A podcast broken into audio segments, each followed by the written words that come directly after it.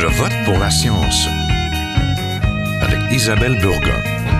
Bonjour et bienvenue à Je vote pour la science. J'espère que vous vous portez bien. Nous avions parlé à cette émission de la mauvaise qualité de l'air de Limoilou, un quartier de Québec où les résidents respirent un air plein de nickel en raison de la proximité de l'incinération de déchets et des activités portuaires.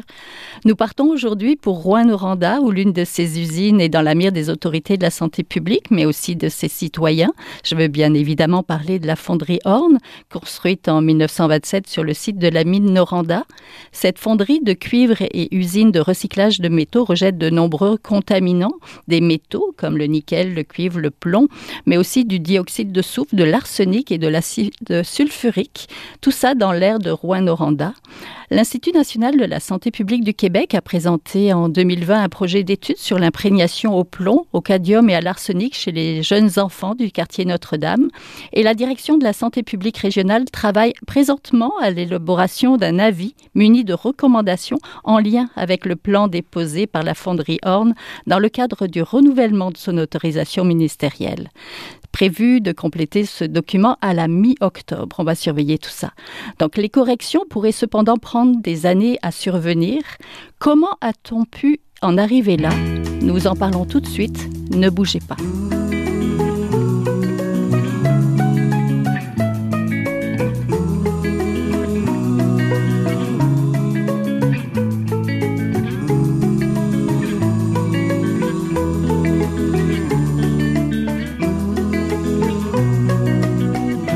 Nous allons cette semaine à Je vote pour la science à Rouen-Noranda, où plus exactement nous allons parler de la fonderie Horn et de la pollution de l'air que cette usine de cuivre et de recyclage de métaux entraîne, mais surtout ce que vivent les citoyens du quartier Notre-Dame et voir si une réglementation pourrait mieux les protéger. J'en parle avec Nicole Desgagnés. Bonjour. Bonjour. Vous êtes infirmière et gestionnaire retraitée du réseau de la santé de l'Abitibi-Témiscamingue. Vous êtes euh, une mère, une grand-mère, ainsi qu'une citoyenne résidente à Rouen-Noranda. Vous êtes surtout porte-parole et responsable des communications au comité Arrêt. Ça, c'est un comité de parents et d'enfants du quartier Notre-Dame et de citoyens et citoyennes inquiets et inquiètes et mobilisés pour protéger la santé de leurs enfants et de la population de Rouen-Noranda. C'est bien ça? C'est bien ça. Nous sommes aussi en compagnie de maître Anne-Sophie Doré, qui est avocate au Centre québécois du droit de l'environnement, où vous êtes en charge des dossiers de réforme législative et réglementaire, et à la clinique juridique, et ainsi qu'à un projet obitaire. Peut-être que vous allez nous expliquer ce que c'est. Bonjour. Bonjour. On est aussi en compagnie du docteur Stéphane Perron. Vous, vous êtes médecin spécialiste en santé publique et médecine préventive et professeur adjoint de clinique au département de médecine sociale et préventive de l'Université de Montréal et surtout médecin conseil pour l'Institut national de santé publique du Québec à la direction de la santé environnementale, au travail et à la toxicologie et impliqué dans le dossier de l'arsenic à Rouen-Noranda, donc dans votre rôle de médecin conseil à l'INSPQ. C'est bien tout ça? Exactement. bonjour, bonjour à tous les trois. Bienvenue. Certains de mes confrères avançaient que la pire qualité de l'air au Québec se trouve au centre-ville de Rouen-Noranda, à partir de chiffres sur la qualité de l'air de 17 secteurs urbains émis par le ministère de l'Environnement et des Changements climatiques. Que pensez-vous de cette affirmation, Madame Desgadier, vous qui, qui y vivez?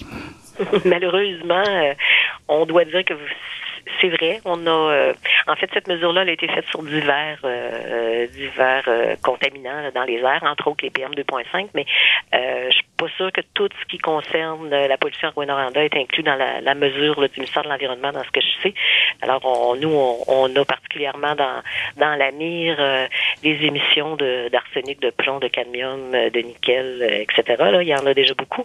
puis malheureusement, évidemment, il y a des choses là-dedans qu'on ne, qui goûtent rien, qui sentent rien puis qu'on voit pas. Alors, euh, euh, quand on voit les, rapports, on, a raison de s'inquiéter. Puis avant, on le savait pas. Oui. Maître Doré, ce n'est pas la seule usine polluante au Québec. Qu'est-ce qui la distingue des autres pollueurs? Ben, en effet, il y a, plusieurs euh, industries qu'on le sait qui sont quand même à proximité de, de milieux de vie euh, qui peuvent émettre des polluants. Euh, la particularité de la fonderie Horn à Rouen-Noranda, c'est qu'elle a un euh, assainissement euh, de, l'atmosphère, donc elle peut en fait déroger à certaines normes réglementaires qui sont établies par le ministère de l'Environnement. donc ça, c'est la particularité quand même de cette entreprise-là là, qui peut finalement émettre des contaminants au-delà de normes précises qui sont applicables dans le reste du Québec. Là. Oui. On va voir, on va voir un petit peu pourquoi. Docteur Perron, rappelez-nous quels sont les principaux polluants émis par cette fonderie. Mais en fait, c'est ça, les principaux polluants, on retrouve l'arsenic, le plomb et le cadmium. C'est vraiment les, trois polluants qui sont émis, qu'on suit le plus puis qui nous inquiètent le plus. Pourquoi ils vous inquiètent le plus?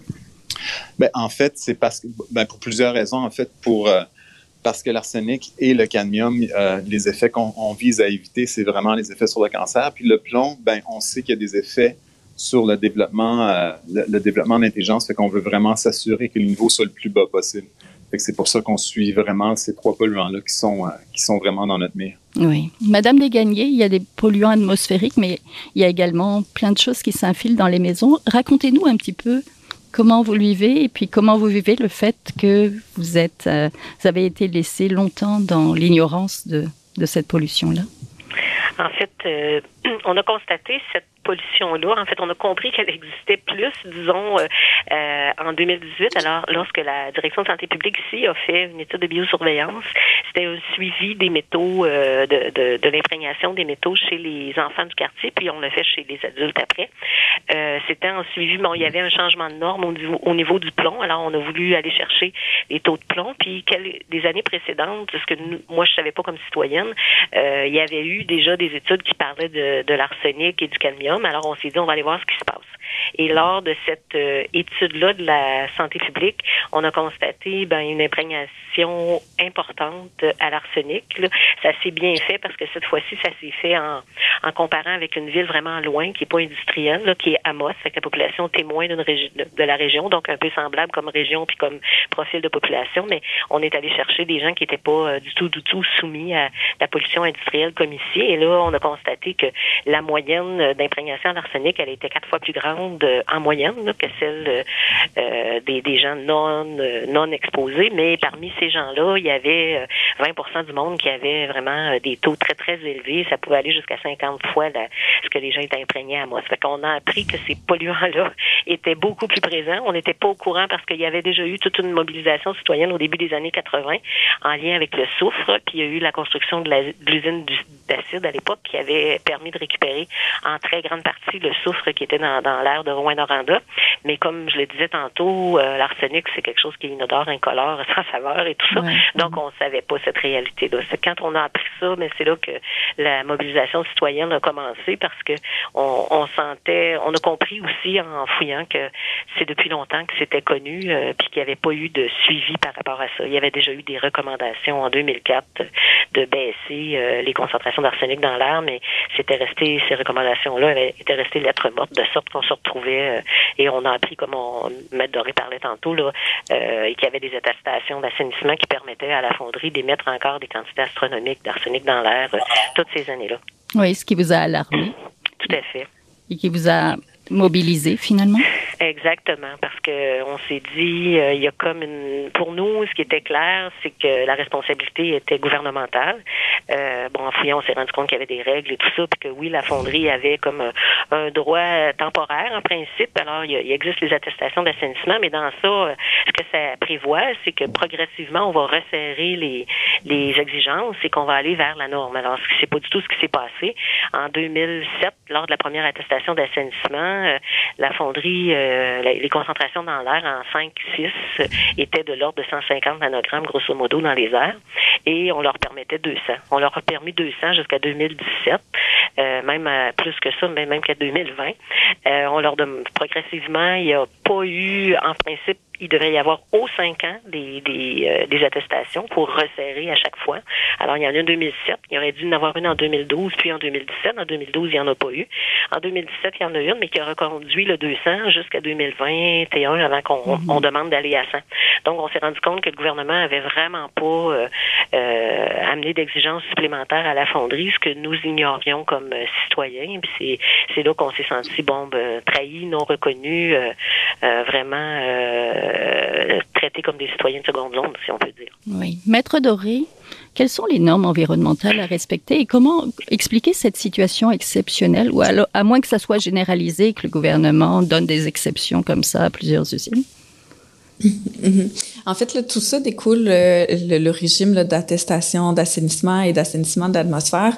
Euh, tout ça découle d'un programme euh, du ministère de l'Environnement qui a été établi dans les années 80 afin de réduire en fait la contamination de l'atmosphère et d'assainir cette atmosphère-là.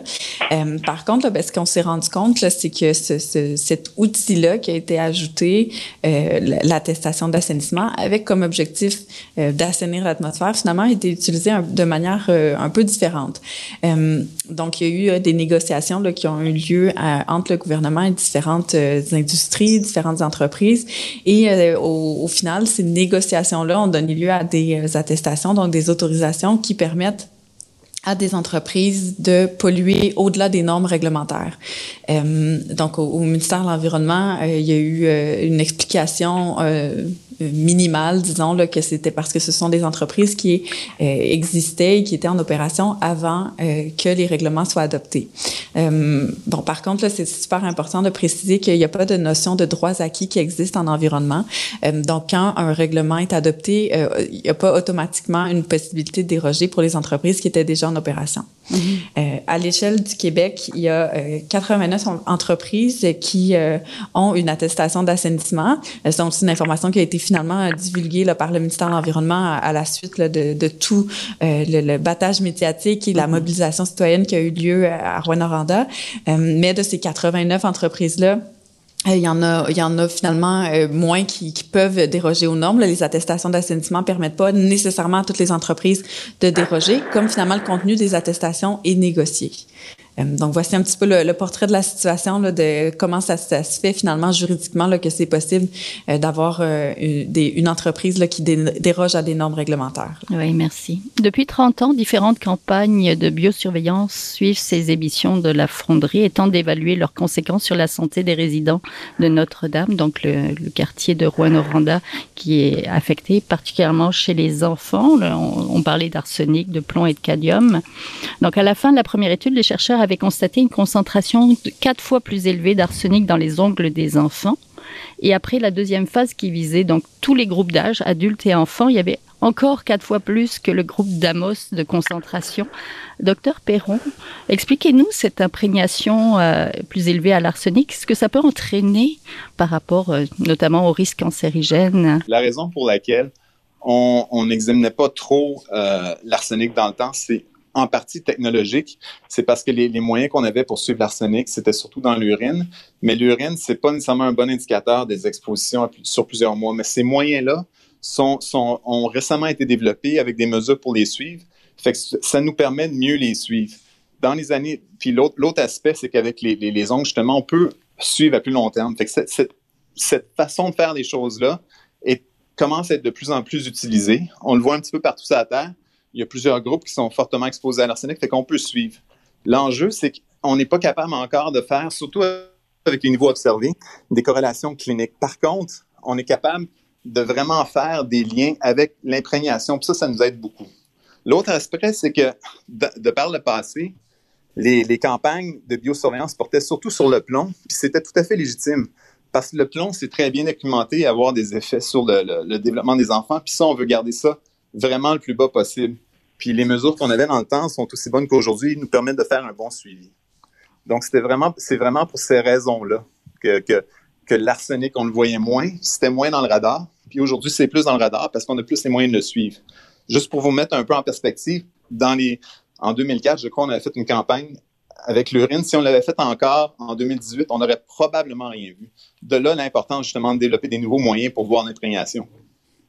Oui, mais le problème, c'est qu'il y a du plomb, il y a de l'arsenic, il y a du cadmium, il y a beaucoup, beaucoup de choses finalement. Donc, vous avez parlé qu'en 2004, à la suite de 10 ans de concentration record à l'arsenic dans l'air ambiant, il y a eu un pic euh, à plus de 1000 euh, nanogrammes par mètre cube et il y avait 11 experts interministériels qui avaient recommandé une limite de 10 nanogrammes par mètre cube et que surtout la fonderie se dote d'un plan pour diminuer jusqu'à 3 nanogrammes. Il n'y a pas eu de suite de ça. Peut-être Madame Degani. Oui, oui, docteur Perron.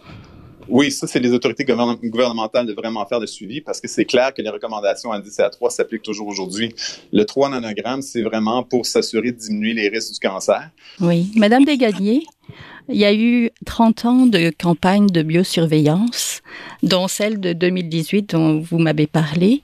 Mais avez-vous l'impression que vous n'êtes pas écouté finalement, parce que vous participez, euh, la population participe à ces campagnes-là volontairement, mais il n'y a pas de suite?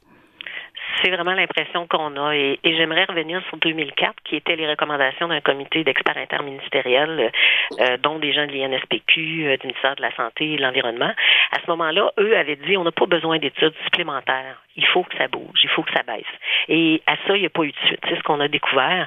Et j'ajouterais peut-être aussi, je pense que ce qui demeure important, on parle de cancer, mais il y a aussi plein d'autres choses. Et la, science, euh, euh les, les, connaissances s'améliorent de plus en plus. Alors oui, il y a le cancer, mais on va parler de beaucoup, beaucoup d'autres problèmes cardio-respiratoires. On va parler de, d'endocriniens, on va parler de, problèmes du système nerveux. On va aussi parler chez les enfants de, problèmes au niveau de la grossesse, retard, euh, grossesse, euh, retard de grossesse intra-utérine, développement des enfants.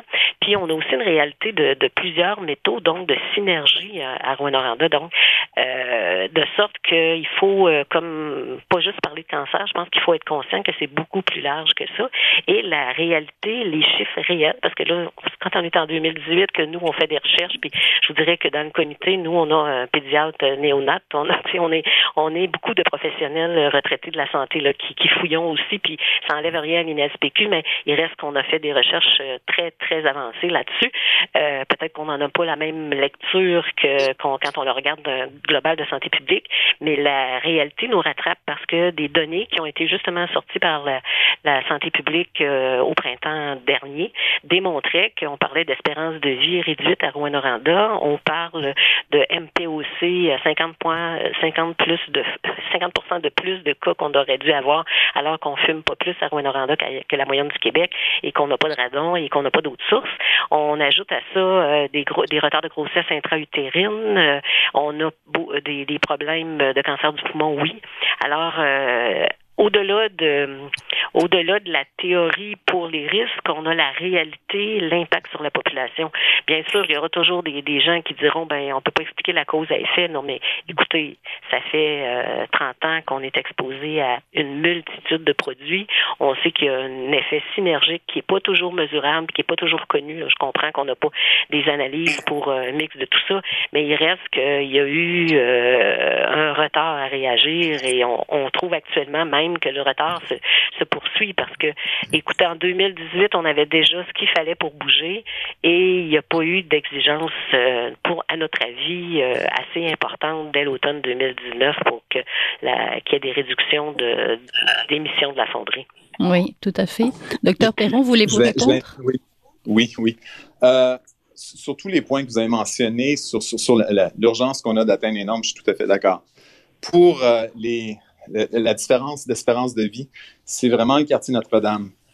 Puis, c'est pas tout Rouen, mais aussi l'autre enjeu. Et Rouen-Sud. L'autre enjeu, c'est oui, il y a des excès de cancer, oui, il y a des excès d'MPOC. Puis, c'est important de regarder. Je, crois que, l'enjeu ici, c'est, on vous l'avait dit en 2004, les gens n'avaient pas regardé, mais là, il y, y a une importance de comprendre pourquoi il y a ces excès-là. Puis, c'est sûr que quand on regarde la, position de l'air et les excès, euh, il y a comme un, enjeu. On dit, OK, on voit ces excès-là, qu'est-ce qui peut l'expliquer? Puis dans ce contexte-là, ce qui est super important, c'est vraiment d'enquêter de façon le plus approfondie possible pour voir c'est quoi les causes qui font en sorte qu'il y a probablement encore un excès de cancer. Puis là-dessus, je comprends vos inquiétudes, puis j'ai partage tout à fait, mais je pense que l'enjeu, c'est pas tout de suite donner des, de dire c'est quoi, mais vraiment enquêter.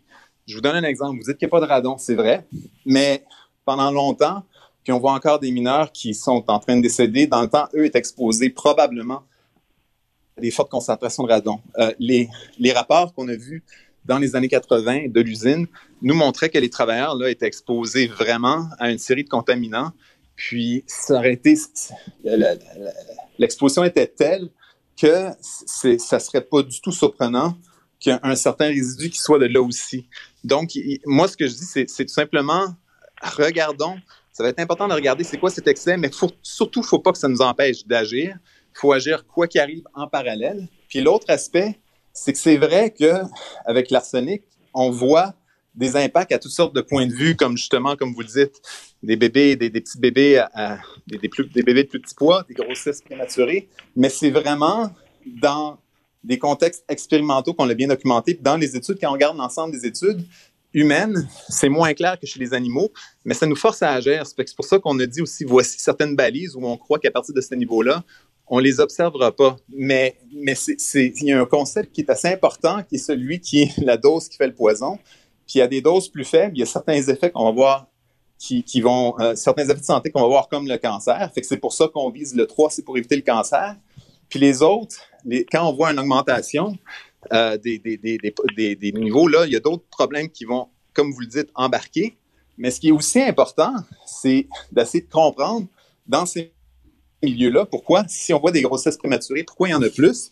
Si on voit des bébés pourquoi on en a plus? Parce que quand on voit les populations qui sont exposées à l'arsenic, euh, ces liens-là sont pas toujours évidents à faire. Ce qui est encore important, encore une fois, c'est pas de dire, OK, c'est ça, c'est assez de comprendre la cause pour agir dessus. C'est ça qui est vraiment important. Il y a plusieurs euh, pistes euh, réglementaires qui peuvent être utilisées et par le gouvernement et par le ministère de l'Environnement. Ben, D'abord, il y a un élément qui peut sembler euh, somme toute évident, mais ce serait euh, ben, finalement d'utiliser les attestations d'assainissement de la façon qu'elle était prévue au départ, donc avec l'objectif d'assainir l'atmosphère et non pas comme un, un, moyen finalement de contourner les normes réglementaires. Donc déjà à ce moment-là, on aurait une possibilité euh, de, de, contrôler euh, de façon uniforme sur l'ensemble du territoire du Québec les, les contaminants en, en appliquant les mêmes normes. Dans un deuxième temps, finalement, il, y a, il y a des enjeux que qu'on qu'on se, disons, euh, qu'on décode en entendant euh, les, euh, les commentaires des autres intervenants, c'est que finalement, il y a quand même un enjeu aussi de, cumulation de toutes sortes de contaminants dans un milieu. Euh, puis en fait, les impacts cumulatifs et des activités, des projets qui sont réalisés et qui sont autorisés par la loi sur la qualité de l'environnement, qui est vraiment la loi principale du ministère de l'Environnement, ces impacts cumulatifs-là, ils sont extrêmement difficiles à euh, prendre en compte en ce moment dans le cadre juridique. Mais euh, c'est pas une fatalité. Là, en fait, on pourrait quand même améliorer nos outils juridiques pour arriver à mieux prendre en compte finalement ces euh, impacts cumulatifs-là. Donc finalement, ben, quand il y a plusieurs industries aussi qui vont émettre des polluants, des contaminants. Et euh, quand il y a plusieurs contaminants qui sont émis dans l'environnement, euh, comment finalement est-ce qu'on peut euh, avoir un meilleur portrait de la situation de, de, tous ces contaminants-là pour un écosystème, pour un milieu récepteur, et finalement de, de, de, le prendre en considération à la suite quand on va autoriser d'autres projets, d'autres activités ou qu'on va renouveler des autorisations qui doivent être renouvelées. donc, on pourrait bonifier la réglementation, le cadre juridique pour arriver à mieux prendre en compte ces impacts cumulatifs-là. Actuellement, la direction de santé publique régionale travaille à l'élaboration d'un avis de recommandation en lien avec le plan déposé par la fonderie Horn dans le cadre du renouvellement de son autorisation ministérielle. Ça, c'est prévu pour la mi-octobre. Si jamais euh, les normes étaient trop élevées, est-ce qu'on peut espérer Qu'est-ce qu'on peut espérer finalement à la mi-octobre? Peut-être Madame Desgagnés ben écoutez, ici la population, euh, en tout cas moi je pense que la grande partie de la population veut qu'on soit traité comme ailleurs, puis qu'on exige très rapidement l'atteinte de la norme. Euh, je pense que ça s'est dit de toutes les façons, euh, de tous les temps. Je, je, on, on, on, a comme une impression d'avoir été maltraité par les, gouvernements depuis plusieurs années. Puis euh, on se dit qu'on a droit à un rattrapage à mettre euh, de la pression suffisante, qu'on trouve des solutions, mais il faut que les gens euh, puissent avoir accès à un air de qualité. Euh, et ça dépasse le quartier Notre-Dame. Je regrette là, mais il y a des données qui nous disent que ça se rend plus loin et qui qui, qui, démontrent que on n'est même pas le, fameux 3 est même pas atteint à 2 km de la fonderie. Alors je, je, on, espère qu'il va se passer quelque chose et que les exigences vont être Actuellement, on a l'impression que qui mène le bal sur l'orientation, c'est la fonderie. Elle donne ses lignes au gouvernement, puis le gouvernement dit oui, c'est correct. En tout cas, c'est vraiment la perception de la population. Nous, on, on pense qu'on a droit à autre chose, puis on pense qu'il y a des solutions. On n'est pas des spécialistes en métallurgie, mais on a eu beaucoup d'avis d'experts et de gens externes qui sont dans le domaine et qui disent que si on, on cette fonderie-là, d'une part, elle, manque de, elle manqué d'amour, elle n'est pas très rénovée, elle n'est pas trop mise à jour, elle n'est pas au goût du euh, et elle traite des produits qui ne devraient pas être traités. D'ailleurs, il y a quelques semaines, on a eu, euh, début 20, 21 septembre, on a eu euh, euh, un jugement pour nous qui nous donne l'accès à l'information pour des intrants qui sont dangereux et que la fonderie voulait nous cacher. Euh, on avait des documents caviardés sur ce qui est de ce qui rentre dans la fonderie. Fait quand on se retrouve avec des intrants qui ont 20% d'arsenic, je regrette que rien ne se perd, rien ne se crée, ça sort quelque part. Fait qu'il faut qu'il y ait de la, des législations, faut qu'il y ait des changements au niveau de des exigences qu'on met à la fonderie, puis il faut que la fonderie soit prête à bouger son plan d'affaires euh, s'il faut parce que sinon, euh, euh, moi, je pense qu'il améliore le procédé, mais c'est juste pour passer plus de cochonneries, je veux le dire en tout simple, mais c'est la perception qu'on a. Alors, on, voudrait que les exigences soient augmentées puis qu'on aille rapidement vers la norme provinciale. Et maître Doré, la norme provinciale, comment on peut exiger ça d'une usine?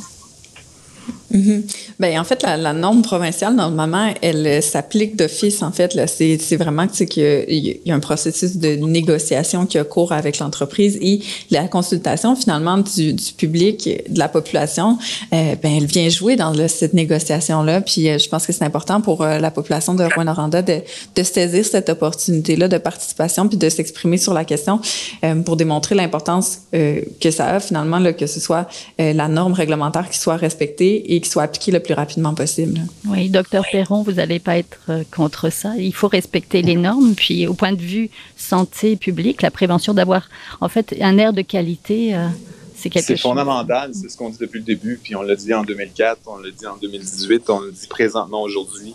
Euh, avoir les, les, les, mêmes chances, la même qualité de l'air partout, c'est toujours quelque chose pour laquelle on a toujours été conscient, puis on veut toujours, puis on, le pousse tout le temps. Là. Fait évidemment que je, je suis d'accord avec tout ce que les intervenants disent. Oui, oui. Puis il faut se, il faut se, battre là-dessus. Donc on va se terminer euh, pour l'instant. pour aujourd'hui, on va terminer là. Donc euh, vous venez d'entendre le docteur Stéphane Perron, donc médecin conseil pour l'INSPQ à la direction de la santé environnementale, impliqué dans le dossier de l'arsenic donc à Rouen-Noranda. On était en compagnie aussi de maître Anne-Sophie Doré, avocate au Centre québécois du droit de l'environnement, et de Nicole Desgagnés, qui est infirmière retraitée, qui est surtout porte-parole et responsable des communications au comité ARRET. On mettra le lien sur notre page. Merci beaucoup à tous les trois. Merci. Merci. Merci. Voilà, c'est tout pour cette semaine. À la régie Daniel Fortin, à la recherche et la réalisation au micro Isabelle Burguin. Je vote pour la science est une production de l'agence Science Presse avec Radio VM. Nous avons des rediffusions, écoutez-les. L'émission a aussi une page. Visitez euh, notre page sur le site de l'agence Science Presse. Et si vous avez aimé cette émission, partagez-la. Passez tous une très bonne semaine. Portez-vous bien. Jin est un chercheur typique